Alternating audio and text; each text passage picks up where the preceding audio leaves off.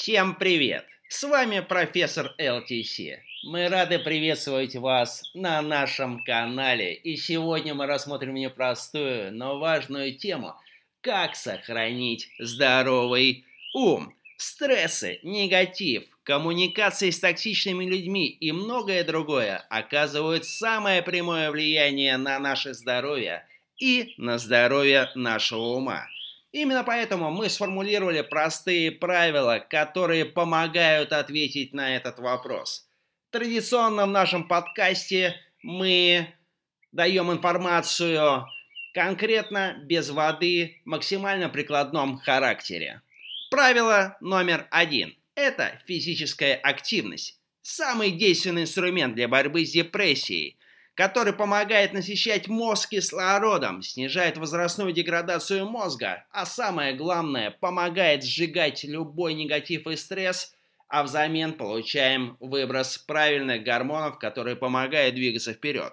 Правило номер два – оптимизм.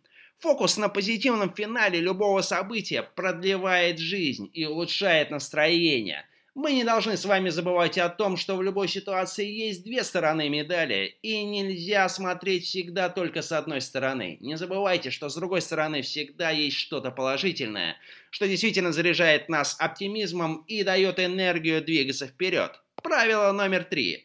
Ваше окружение. Поддерживайте близких, родственников, друзей, знакомых и просто хороших людей. Делитесь с ними чувствами информацией и максимально исключайте чужих людей там, где это реально возможно. Не забывайте о том, что мы среднее арифметическое того, что нас окружает. Очень важно окружать себя правильными, здоровыми, в том числе и ментальном вопросе людей. Правило номер четыре. Мечты, фантазии, цели. Создавайте для себя новые смыслы, дарите себе новые эмоции – Открывайте что-то новое, двигайтесь вперед, заряжайтесь энергией от того, что вы делаете и к чему вы стремитесь. Правило номер пять. Самоанализ. Научитесь понимать себя с помощью простых внутренних вопросов. Что я сейчас чувствую? О чем сейчас думаю? Что делаю? Что хочу дальше или что буду делать дальше? Эти простые вопросы, которые повышают уровень осознанности – помогают нам быть здесь и сейчас для того, чтобы не просто плыть по течению, а создавать свое будущее. Конечно же, это отношение к негативу, правило номер шесть. Ух, друзья мои, настройте внутренние фильтры на объективность. Найдите для себя новое хобби. Уделяйте ему время и силы, чтобы не оставалось время на плохие новости.